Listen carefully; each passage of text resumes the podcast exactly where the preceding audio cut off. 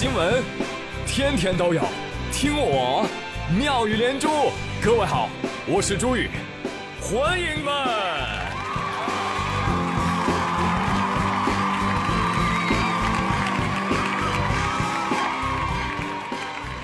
哎，谢谢谢谢谢谢各位的收听。今天刘小苗遇到了张丽丽，他俩一见面就寒暄了两句。哎呀，丽丽姐，你的皮肤和身材怎么都那么好啊？平时你都用什么保养啊？钱？我去。啊哦，那你的钱都是从哪儿买的？哼，这能告诉你吗？就是就是，都是自家种的，啊不自家挣的。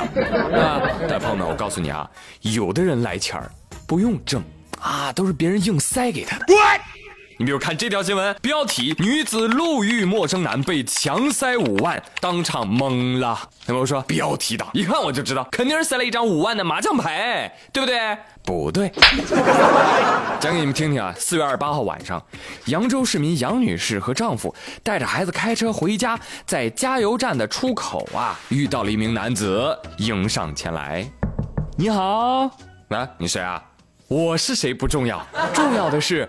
我这儿有盒茶叶，哎呦，真是挺好的，送给你们喝喝啊！不买不买不买不买，不要你钱啊！不要钱？对呀，来来来，拿着喝，拿着喝啊！说着就把这一个茶叶礼盒从车窗塞了进去。挥一挥衣袖，不带走一丝云彩。啊！哈哈哈杨女士和丈夫二脸蒙圈，不明就里。得，那那送咱，的呢那那咱走吧啊，走吧走吧。嗯，终于找到一块空地，两人还是心中惴惴不安啊，想要打开这个礼盒瞧一瞧。这一打开，哟呵，这哪是茶叶呀？里面厚厚的一沓钱，数了数，整整五万块。哎呦！杨女士和丈夫心中忐忑，不敢拿下这笔钱，于是把钱送到了派出所。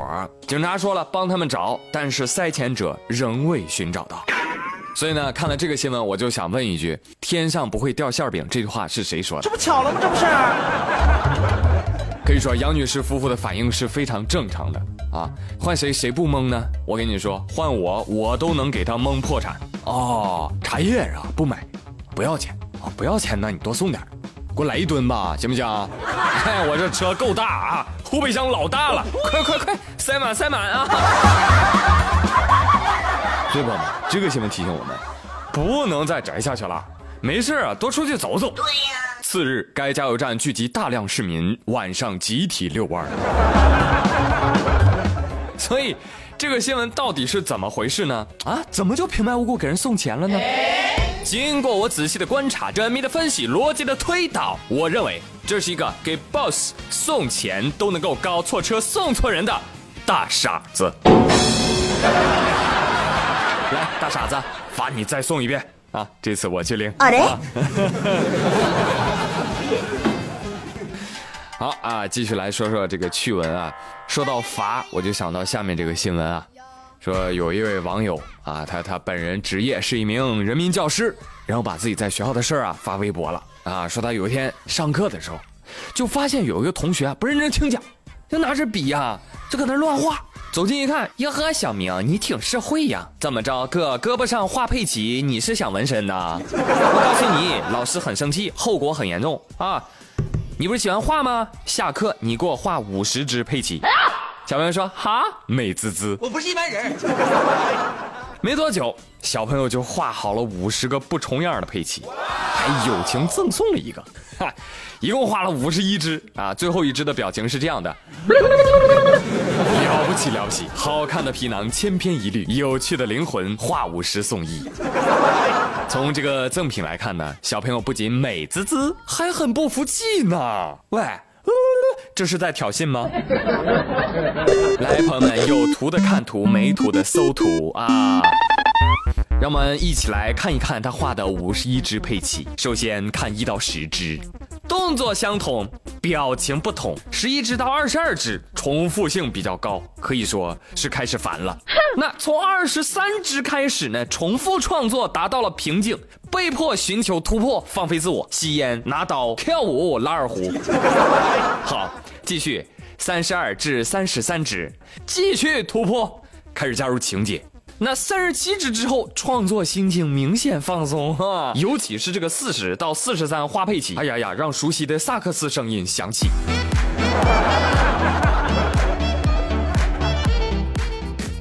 Not bad，创作类型愈发大胆啊！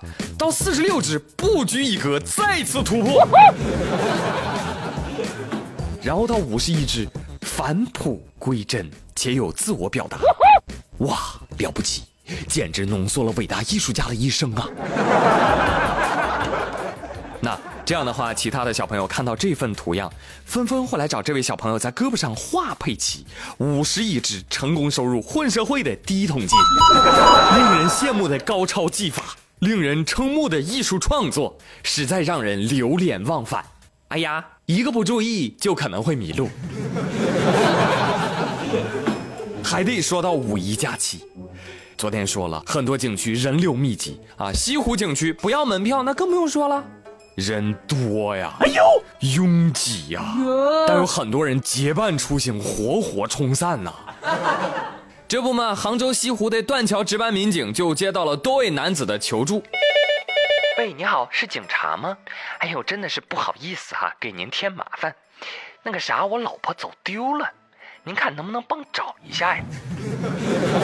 等等。你确定走丢的不是你，而是你老婆吗？对呀。啊，我怎么觉得这明明是多名中年男子在西湖走丢，向警察求助呢？